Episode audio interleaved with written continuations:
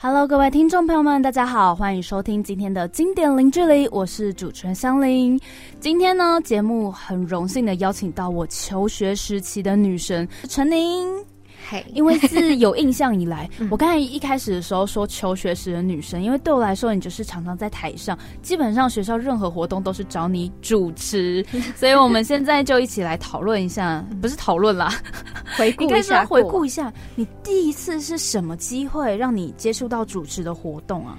呃，我第一次主持是小学五年级的一个音乐会，那时候在学校 B 三的大礼堂，嗯，然后我站在面对舞台的舞台的右侧，印象很深刻。我穿我穿白色，应该是有点纱的过膝的礼服，印象很清晰。好，那那时候我觉得会会找我去主持，应该是因为我从小就有参加语文竞赛。嗯，然后学校可能就觉得哦，那你还蛮适合可以在台上主持或什么的，所以那个五年级主持主主持之后，就一直都有类似的经验。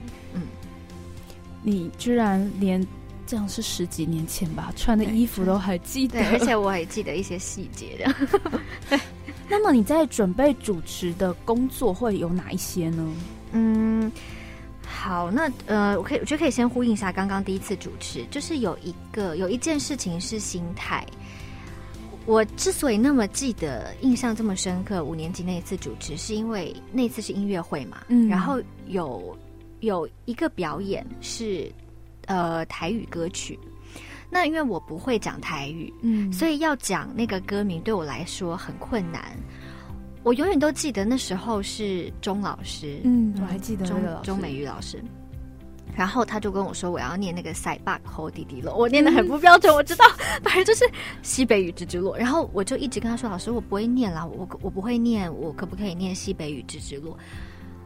嗯，因为老师是一个非常有耐心的人，但是而而且我平常就是。我小时候就是在在求学过程很少被老师骂，嗯，所以当我提出这件事情，然后老师皱眉，我心真的一揪，因为我很少被老师骂，那个那个那个皱眉对我来讲是一个很大的责骂的感觉。他就说不行啊，这首歌你你你不能你不能说你不会台语你就不念。所以我用印象最深刻是，当你要去接一个主持，嗯，他他主办单位希望你给什么，你就要给什么。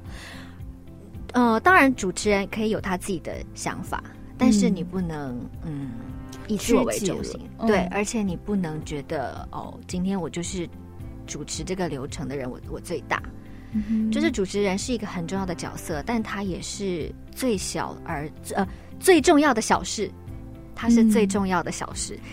那这你刚刚问到说一些准备的工作，我觉得人事实地物，就是你要知道你主持的。对象，然后是什么事情，是在什么时间会发生什么，在什么地点，跟呃会有哪些的细节？那其中，我我现在如果有机会带到主持的学弟妹，我一定会讲的是，千万不可以念错别人的名字。哦，对，真的很多错，你真的犯了，你在台上呃忧自己一默，或是自嘲自己，我觉得大家其实可以理解，因为。就是我们都是人，嗯，但是名字我觉得真的一定要一定要念对。如果他是外国人，或是你不确定，就是一定要查。就是名字虽然带过去只是一个小小小的过程，但是当你念他的名字的时候，那其实对那个人来说，可能就是他一辈子某一件事情就只有那一次机会。嗯，所以我觉得在事前准备工作的清楚名字真的很重要。嗯。那，呃，还有就是，真的是要准备到一百二十，因为其实不是每一个活动都是像司仪可以有稿子，然后可以看着念。所以其实你，嗯，在接接触的时候，你要自己写稿，对，不是说他们有准备好。呃，其实看情况，当然有些他会给你他要的介绍词，嗯，但是如果今天是活动好了，是不是会有很多的串场？对，那但串场你又不确定。这个三分钟的串场到底会不会真的三分钟？有可能五分钟。所以如果我的话，我通常会想超过五分钟的东西。那我就算这里用不到，也许等一下突然有什么器材有问题，我就可以把我前面准备过的东西拉到这里来用。嗯，那所以我觉得真的要准备到一百二，因为你有可能只能呈只能呈现呈现到八十。你通常多准备是笑话吗？还是什么活动，或是一个互动，或怎么样的方式吗？我比较不会准备笑话，就是我可能会就这个活动，就这个活动来想一些东西。那另外就是我会，呃，我蛮喜欢观察当下，所以当我在进行在一个流程，假如说主办单位的谁在讲话，我发觉有些点。值得我把它记录下来，我就会把它写下来。那我写下来这个东西，我就会加上我自己的一些反思。那等一下，如果有有有串场需要我电话的时候，我就可以把这个拿出来说：“哎，刚刚主办单位提到一点，我觉得这个部分就是呃，让让我有很大的感动。那今天在这个活动当中，也希望带给各位呃来参与的来宾怎样怎样怎样。”对我我有点忘记是从哪一场演讲听到，就是呃，人们喜欢听到你自己。你自己感动的是，他就是人喜欢听我今天怎样怎样怎样，我我觉得怎样怎样怎样，他们就会觉得这个东西是有温度的，就比较想听。然后刚才我们提到是你小学五年级第一次主持，对，但我上次听到你主持是我弟，那时候好像是正大的一个什么活动。所以，我第而且那那个活动还有直播哦，因为我在家里就是看到那个直播，然后我想，哎，那不是陈宁吗？